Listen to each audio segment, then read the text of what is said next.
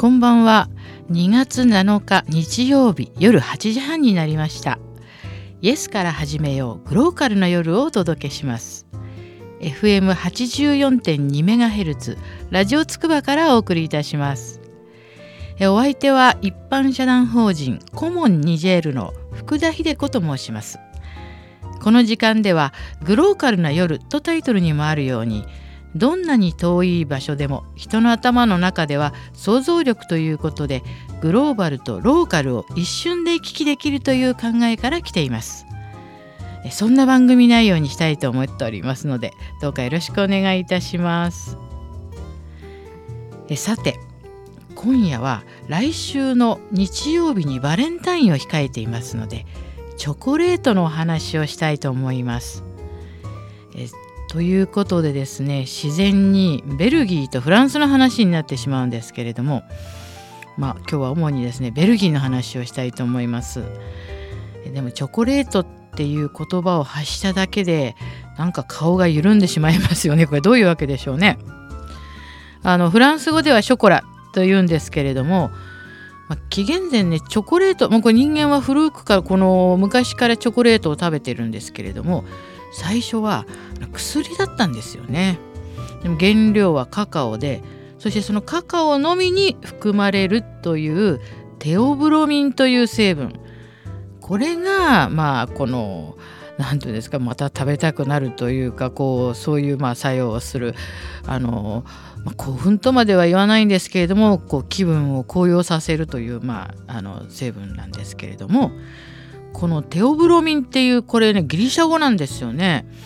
これ意味はですね神の食べ物っていうんですよ。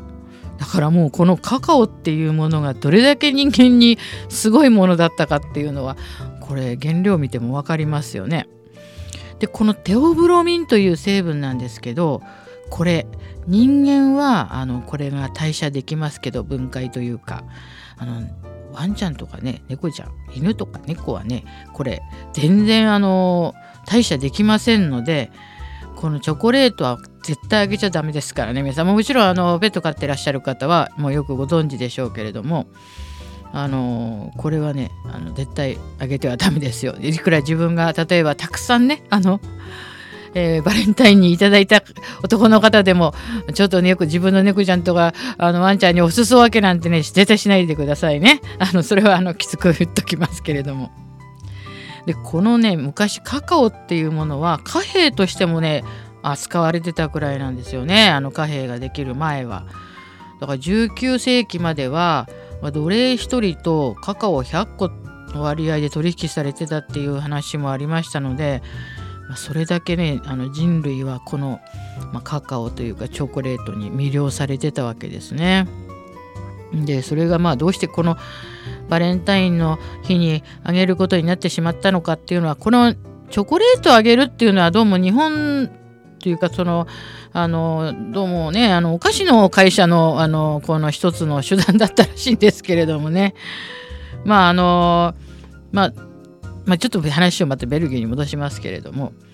なんでねベルギーのチョコは美味しいかっていう話になるんですけど、まあ、でもね本当はねスイスも美味しいんですよね。あのみんなこれはあのカカオの産地であるアフリカをね植民地に持ってたっていうことが大きいんですね。あのベルギーはね昔でいうコンゴというところに植民地に持ってましたのでねそこで収穫したカカオから、まあ、作ったわけですね。であのヨーロッパの人にすごくこの、ま、チョコレートっていうのに魅了されて、ま、スイスの話にもなりますけどスイスエアって皆さん、ま、スイス航空ですね。あの乗ってると、えー、スイスに戻る便にはもうあのお帰りなさいっていうねすごい美味しいチョコレートが出るんですよ。私これもあの乗ったことありましてすごいびっくりしたんですけれどももうあのみんながねあのジュネーブに帰る時にはよくあのこのスイスに戻ってきてくれましたみたいな感じでものすごい美味しいチョコレートがあの機内で出るのでなんか驚きましたけれどもやはりあのこのチョコレートっていうのはねいろいろこうプレゼントにもなりますけれどもキーポイントというかすごく大事なもんなんですよね貴重なものでしたしね昔から。それであのベルギーっていうとまあ、イメージとしてはねミルクチョコとかホワイトチョコなんですよね。で反対にあのフランスというとブラックチョコっていうかあの、まあ、ミルクとかが入っていないチョコレートが、まあ、イメージとしてはですね私たちは持っているんですねヨーロッパの人たちも特に。でまあ、ベルギーチョコというと、まあ、ちょっと個人的にはレオニダスというようなメーカーとかが好きですけどヨーロッパで買うとねやっぱり安いんですよね結構これが。あのまあそんなこと言うと、まあ、日本のちょっとあの今チョコレート商戦のあの水を差すようになってしまうかもしれないですけど結構ねあのいいお値段しますよね日本だとね。あのでもあの大体ヨーロッパだと量り売りが主流でもうあの夢のようなお店に行ってですね夢のようにチョコレートをこうどんどん好きなのをやって量り売りをであのしたりしますね。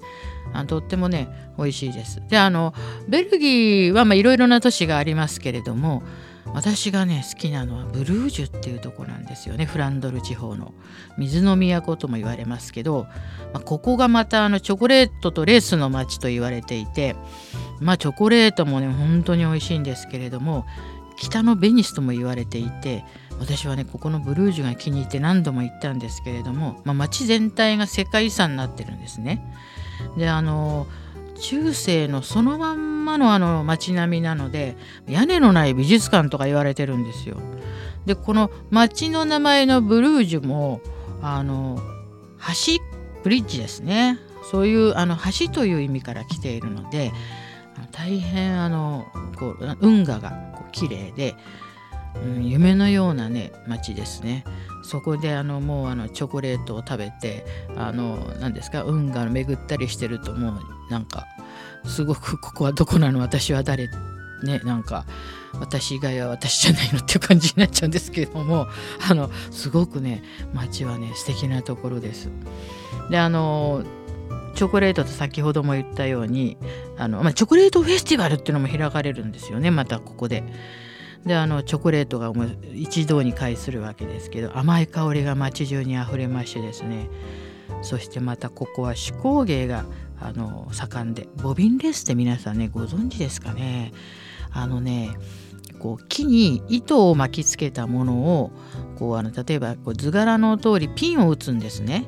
でそれを交差させて編むもんですから要するにかぎ針で編んだレースよりかもずっとずっと細かい模様が要するに糸を交差させるだけなのでできるんですね。これがねもう本当に素晴らしくてうーん今そういうあのなんてヴィンテージレースを集めてる人なんかいるんですけどね18世紀のそのボビンレースで編んだ両袖の部分の例えばもうこれはもう本当どうやって作ったの二度とできないんじゃないかっていうようなぐらい価値のあるレースはねなんか新築のマンションと同じぐらい価値があるらしいんですけどね。これはね本当にちょっとあの皆さんまあちょっとラジオでねその素晴らしさをお伝えすることできないんですけど今度あのウィキとかでですねボビンレースっていうのをちょっとね検索してみていただくとわかるんですよね。でこの、まあ、チョコレートの都でもあるブルージュではその結婚式とか子供の洗礼の時に代々家に伝わるそのボビンレースはずっと受け継がれていくわけですね。そういう話がねぴったりの街なんですよこのブルージュっていうのは。そしてこのブルージュっていう街は、まあ、そんなに大きくないんですけれどもあのもうちょうど散策するにはもう自動車なんかで行くような街じゃないんですよね。歩くような街じゃなくて。本当にあの気ままにあの散策するともうどこもかしこも美しい。そしてどこをとっても写真にあの絵になるというかね。えー、そういうわけでこのチョコレートとボビンレースの街のブルージュとの話をさせていただいたんですけれどもあとあのベルギーというとですねやはりあの絶対に語らなくてはいけないのは首都のブルッセルですね。ここもね旧市街地があの世界遺産になってるんですよ。でこのブリュッセルの中心の広場が、まあ、これもまた世界で美しい広場のベストいくつとかに入っているグランプラスっていう場所で皆さんね見たことないですかね大きなこう花びらあのなんて大きな絨毯が花びらでこうできているようなあのよくね写真がそういうお祭りがあるんですよフラワーカーペットっていうんですけどもあのお花をねこうお花の部分だけを敷き詰めてそのグランプラスに絨毯のようにするのを多分ねまたこれもあの分からない人またちょっと検索してみてください。あの大変綺麗なフラワーカーペット8月中旬にね行われるんですよね。でこれがですね今年なんと何周年記念かちょっとごめんなさい忘れましたけどあの日本がねモチーフに選ばれてんですよ今年の8月は。だからもうこれにはもうすごい有名なデザイナーとかが関わりますのでねこれちょっと本当楽しみにあの今年のこの、えベルギーのブルッセルのグランプラスのカーペットのモチーフは日本だということをね覚えておいてくださいね8月なんて皆さんすぐになっちゃいますよもう。で あのまあねベルギーと言いますと最近の、まあ、ちょっとこう、まあ、ちょっと福田もあの西アフリカのねニジェールっていう国のちょっと、まあ、支援の団体をしてるんですけど最近テロとかがあってですねパリのあの例のテロの後あのこれベルギーにそのあのいた人たちテロリストがパリに向かったということまでは分かっていて、まあ、本当にこのねベルギーという国も、まあ、そのヨーロッパの、まあ、1箇所だけではないんですけれども非常に移民が多いという特色もあるんですねベルギーは。なんとねベルギーですよベルギー全体で去年生まれた子供の名前の上位にねムハンマドっていう名前付けられてる統計が出てるわけですねいかに移民が多いかっていうことですよね中東とかアフリカからの。ですからあ、まあ、ベルギーっていうのは非常にすぐもうフランスにも近いですしまあ、あの本当に、ね、食べ物も美味しいところですし私はねよくあのパリに住んでいた時はよくベルギーに車で行ったんですけど今は本当に移民の多い国になってですねただあの移民が多いんですけどまたあの結構ブルッセルとかにも国際機関のね事務所とかも多いんですね。だからすごくねあの不思議な街というかちょっとこうあの行ってみた印象はあの大変綺麗なそういうね世界遺産も多いんですけれども移民も多いまあちょっと大人の国というかねなんかそういう感じはしますけれども。でですねこの、えー、ブリュッセルでもう一つ皆さん有名なもんというとほとんどの方がもしかしたら頭に浮かんでるかもしれないんですけど小便小僧の像ですね。これやっぱりあの私も行った時に「あれ見たか?」とか言われてあのベルギー人にあのなんか無理やりじゃないんですけどなんとなくそこに体を運ばれてというか見たんですけどね。なんかこれあの私が言ってんじゃないんですけどなんか世界三大がっかり観光名所だっていう話もあるんですけどね。他がどうかって言ったらシンガポールのマーライオンとなんかアムステルダムの人魚姫の像とこのあの小便小僧だっていう説があのよくあのこう行き渡っておりますけれども、まあ、意外にね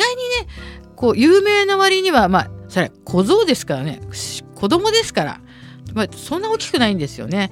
でこうそんな何て言うんですかね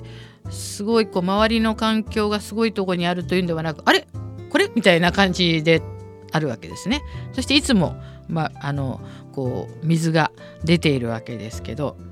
これねあの水だけじゃないんですよね。ほとんど水なんですけどなんとねたまにビール会社のイベントとかはそこからビール出てるんですよ本当に。これ驚きますでしょこれ。本当に。久田さんもちょっと驚いてますけれども。いや本当なんです。だからそれに当たった人があのたまにブログとかなんか書いてますけどね。あのちゃんとこれ観光局にも問い合わせてもいやたまにやるけどもいつビールが出るかは言えないって言うんですけどあの紙コップであのそこから出たビールを通行人にね振る舞う時もあるんですよ。それがやっぱりさすがビールの本場あさっきねグルメの街とか言いましたけどベルギーもねビールの本場ですからねそれがやたら美味しいって飲んだ人は言ってました。あのですからあの不定期ですけれどもこの小便小僧からは水だけじゃなくてビールも出ることがあるっていうことなんですね。であの日本にもねあの浜松町あの山手線の浜松町のホームのね端っこにあるのしてますか？皆さん小便小僧の像があるんですよ。であれを一生懸命可愛がってる団体があって、まあ、日本人ってほらすごく洋服とか作ってあげてねお地蔵さんに着せるような感じであのよくねいろんなお洋服を着てて可愛いですけどねあの浜松町のは。であの昔はねなんか東京駅の大丸にこの小便小僧のなんか純金製の小さいものは飾ってあったらしいんですよ。なんか時価450万とかするのが。それがだけどあのなんかあの突然冬の1月22日に盗まれてしまったっていう事件が日本ではあったらしいんですけどね。なんかあのベルギーというとやはりそこの先ほど言ったように、まあ、チョコレートもそうですけどね。あの小便小僧の話もあるんですけど。でまあじゃあチョコレートのあの話にまた戻りますけど、えー、このねベルギーに言った先ほど多いホワイトチョコレートにはねあのポリフェノールはね含まれておりませんのでご注意ください。体に今いいポリフェノールを取ろうっていうのありますけどホワイトチョコレートにはねあのないそうですのでね。それと、まあ、ほとんど今今日はベルギーの話したんですけど、まあ、フランスもね本当にチョコレートは美味しいところフランスもたくさん植民地をあのアフリカに持っていたのでねそういう関係でまああの美味しいチョコレートができるんですけど、えー、私ね昨年の秋にあのフランスのロワール川のちょっと周辺をまあちょっと行ったんですけれども、えー、と最後はねオルレアンというところに行ったんですけどもそこでねあのマックス・ボーシェっていうもう本当にまだ日本に入っていない新進のショコラティエのねお店に行ったんですよ。ものすごく美味しかったですこれ。これ。だからもう、まあ、日本で食べることできないのでねもうフランスに行くしかないんですけど産地別のねカカオのそのですね産地別にねチョコレートが並んでるんでなんかキキチョコレートっていう感じのができるんですけどこれがまたね微妙にいろいろ違っててやっぱりチョコレートの世界は奥が深いなと思いましたね。であの私はねいろいろまあちょっと味見をさせていただいたんですけどもあのコートディボワール産のねチョコレートが非常に美味しかったですね西アフリカの。だからカカオ日本でもみかんはほら産地によって味違うじゃないですか。当然そこの土で育つわけですから。だからカカオもね微妙に違うんですよね。であのやっぱりねこれ今ちょっとね児童労働の問題にもなってるんですけれどもあの私はねあの、まあ、こういう団体しててこの児童労働が全部ダメとかっていうわけじゃなくてだってあの日本だってねあのはっきり言ってこういう役者さんの子役の人とかはね児童労働ですよね。でもあのちゃんと日本の法律にもとって何時以降はやっちゃいけないとかあるじゃないですか。だから私はこの児童労働お子さんがこのあのなんかそういう農作物手伝うっていうこと子供が手伝うってことに全面的に反対ではないんですがきちっとやはり管理っていうかこの終了時間とかあと環境ですね。それから学校とかも行かせてもらいたいですしだからそういうあの何て言うんですかねチョコレートでも何でもやはり少しねその国にあの売り上げの中から還元してほしいなと思ったりしますね。だそういうような仕組みがたくさんやっぱりアフリカが産地のものとかそういうものはなんかこれからはそういうことが必要かなと思いますね。やはりあの幸せのお裾分けというかあのそういうあの美味しいものとかねいい気分になった時にはやはりそのちょっとそういうことも頭に入れてあの味わうといいんじゃないかなとかまあでも本当にねチョコレートっていうのはねもう語り尽くせないほどすごいものなんですよね。であのスイスのね、えーと、チューリヒの郊外にあるあのチョコレート専門店のねあの Vollenweider Chocolatier Confiseur っていうお店なんですけど宇宙飛行士がね世界で初めて宇宙で食べたチョコレートっていうんで有名なんですけどなんとそのメーカーの、まあ、これがねまた希少性の高いカカオを使って着色料保存料は一切使わないで超高級チョコレートなんですけどこれはねドバイの王様からもオーダー受けてるっていうんですけれどもこう本当はスイスの本店とか、まあ、ドバイでとかでね食べるんですけどなんと茨城県の未来平にあるオペラっていうお店店にだけね日本では手に入れることができるのであのねこれはぜひチョコレート2の方はあのすぐつくばから近いつくば未来市で買えるそうなのであの食べてみられたらいいんじゃないと思います。でお値段はね申し上げませんよ。それはすごいチョコレートですからね。あの行ってみて確認してください。そういうことで今日はねなんかチョコレートつまりあとねその有名なベルギーとか、まあ、ちょうどフランスとかアフリカのお話をさせていただきましたけどね1週間後にもうバレンタインが迫っておりますので皆さんこの今日の福田から聞いた話であのちょっといろいろこれ別にねあの女の人から男の人にっていう話じゃないんですよこれ本当はこれあの愛を語る愛を告白する日なんて男の人からでもいいそうですねこれ日本の女の人からチョコレートあげるっていうのはこれがもうねなんかちょっとそういうことなんかなっちゃってしまっているのようなので別に男の方がこのオペラのチョコレートを山盛りあの彼女にプレゼントしちゃって何ら問題はありませんのでねそうしてくださいねあのそんなことで今日はちょっとベルギーの話をさせていただきました。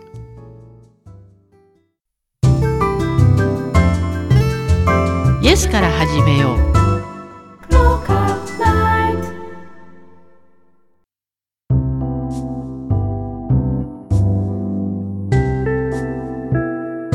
であのまあローカルな話というか日本国内のチョコレートの話なんですけれどもあのよくねあの何でしたっけ体操の内村さんがブラックサンダーとかいうチョコレートが大好きだとかいう話とかもありますよね。それから皆さんおなじみのチロルチョコとかですね。非常にお手軽なチョコレートもね。でもあのなんか疲れてる時とかねちょっと一つ食べると不思議にあの元気になりますよね。でよくあの冬山冬山でなくてもとにかく登山に行く時はチョコレートを持っていけとかねそれで生き延びたとかいう話もありますからまあ、チョコレートっていうのは先ほど最初に言ったように、まあえー、昔はね薬だったっていうことですから何かこの体に染み渡るあのこうシャキッとさせる、まあ、カフェインもあるんでしょうけどあのそういう作用があったのでチョコレートっていうのはやっぱりなんだかこう食べたくなる時がありますよね。であのもうあの気が付いたら1枚全部食べちゃってたって恐ろしいあの女の人知ってますけれども私はあのちょっとすごいですねチョコレートっていうのは。であのー、私はねちょっとあの変わったねあのチョコレートヨーグルトっていうのがあるんですけど あのそれ好きなんですね。あの森屋駅に森屋スタイルっていう店あるんですけどあのそこにね飲むチョコレートヨーグルトっていうのがあるんです。でもともとあの森あのミルク工房さんのその飲むヨーグルトっていうのがあのすごくねこれ本当にあの美味しいんですね。っていうのは皆さんヨーグルトを買う時にちょっと裏の材料のとこ見ていただくとあの生乳というか生乳ですね生きてるお乳ですね生乳って書いてあるのはちゃんとあの牛乳から作ってあるあのヨーグルトなんですよ。であの裏にねあのそれ以外の書いてあるのはあの要するに脱脂粉乳というかあのそれで作っているヨーグルトがすごく多いんですね。ですからよくあの皆さんそれあのヨーグルト買う時に裏をちょっとあの見てみられるといいかもしれないですねそれは。でその私が好きなその飲むヨーグルトにチョコレート味があるんですよ。で皆さんね最初ね私は本当にこれがちょっとヨーグルトとチョコレートってどうかなと思ってこれがねぜひ本当に一度試していただきたいんですよこれ本当にあの自分こ本当に個人自分がいつも飲んでるんですけど美味しいんですよね。なんか体にいいもののなんかこうダブルっていう感じなんですけどね。あのご興味ある方守谷駅あの TX の守谷駅の1階にお店がありますので9時から8時まで年中無休であの非常にねあの綺麗なあの店長さんで亀田さんって人がいますので。その人にあの言ってこの飲むチョコレートヨーグルト一度ちょっと試してみていいかもしれないですね。だからやっぱりいろいろ日本人のこのチョコレート好きっていうのが国内でまああのねあの材料はねなかなかこの日本でカカオはできませんけれども、うん、二次的なっていうかあの例えばねクーベルチュールっていうチョコレートあるんですけどそれはあのよくねお菓子をやる時の材料になっている非常に質のいいチョコレートなんですね。もちろんそれはヨーロッパでできてるんですけど。ですから最近あなんかどっかのありますでしょう。あのあのコンビニであのなんかソフトクリームでしたねチョコクーベルチュールチョコしようって書いてあったのがこの間見たんですけどクーベルチュールチョコっていうのはもう一流のチョコレートなんですね。元原料なので。それが使ってあるチョコレートとかってよくあのもうこれは言わなきゃ損だみたいな風にして書いてあるとこありますので、まあ、それも一つの、まあ、国内でチョコレートをこう買う時の指標にもなるかもしれないですけど、まあ、これから、うん、1週間ものすごい多分チョコレート商戦がねあの始まると思うんですけどでもあのどんなチョコレートでもねやはりこう、まあ、気持ちというかあのなんかちょっとしたプレゼントっていうのがねなんかお花もいいですけれどもチョコレートってねなんかそれに冬はねこれあの溶けませんのでね あのちょうど時期的にはまさにチョコレート屋さんとしてはちょうどいいと思って決めたんだと思うんですけれどもまあそんなちょっとあの国内のねチョコレートの話はこんなあの感じでさせていただきました。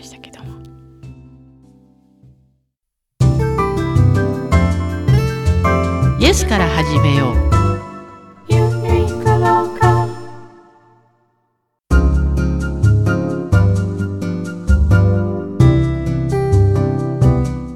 なんかもうあっという間にね時間が本当に過ぎてしまうんですけれども皆さん日曜日のね夜8時半ってね、まあ、ちょっとほっとしてひとときかもしれないんですけどね。そんな時あのまああの私がこの団体をしているあのコモンニジェールっていう名前なんですけど、まあ、ちょっとそこもしよかったらねアクセス一度してみていただけたらと思うんですね。ニジェールっていう国実はねあの今月の末に大統領選がありましてあの皆さん遠い国のことだと思ってるかもしれないんですけどまあ今はちょっと原発止まってますけどね。でもずっと日本はこの国から24時間約1時間はこの国のウランでずっと東日本大震災までは発電していたのでね。本当はね身近な国とも言えるんですよね。20全部日本の24時間中の約1時間ってものすごい電力量ですのでね。ですからこのニジェールっていう国のね名前ぐらいはやっぱりちょっとね覚えていていただけたらすごい嬉しいですね。であのニジェール物語っていうのを私それで書いてですね。今あのそのクラウドファンディングをあのやってレディー4というところでやっておりますのでニジェール物語制作委員会というのが大阪にあります。であの今年えっ、とこのニジェール物語制作委員会がやるニジェール物語の世界展というのがあのもう大阪では終わって、えー、今年は3月のあの3連休ですね192021に銀座の4丁目の、あのー、教文館の、えー、上でこの世界展をいたします。そしてあの先々週私はあの、うん、パナソニックの、えーと、東京のパナソニックセンター東京というあの有明にあるんですけどそこであのこの世界展に対してパナソニックが女性をつけてくれました、えーえー、パナソニック、えー、サポートファンド・フォー・アフリカというあのアフリカの団体ですね。やったことをしている支援団体の3つのうちの1つにあのこのコモニジェルが選ばれましてそしてあの、えー、パナソニックのあの取締役の方からあのえー、贈呈式をしていただいたんですけどね。あの他はあの2つは大変大きな団体さんなんですけどコモンニジェールは本当に小さい団体ですけれども、まあ、パナソニックからあの認めていただいて大変嬉しく思いました。でこのあのニジェールモータリ製作委員会というのがあのマスコットにしているフージー君という雷が落ちてできる石とかそういう話があるんですけどね。大塚さんの、えー、書いたフージー君というキャラクターエスコ大塚エスコさんが書いたものですね。なんかこんな話もこれからしていきたいと思いますので、えー、今度あのちょっとラジオつくばさんの方にリンクしていただこうと思う私のねあの番組表のところからでもリンクしていただこうかなと思ってるんですけどあのぜひあのちょっとねそういう日本と電力がによって結ばれていた国のこととかもちょっと考えてもらえると嬉しいなと思います。今ねあのもう私のあの事務所のある守谷ですけどもうもうあのインフルエンザでも学校がもう本当に閉まってるとこが多いんですね。今最高に流行ってるらしいのであの本当に気をつけてください。あの皆さんねあのバレンタインの時にですね、まあ、熱出してっていうのもまあ言ってたかもしれませんけどまあそんな最後でどうも。あのじゃあ皆さん風邪に気をつけてまたあの来週お耳にかかりましょう。さようなら。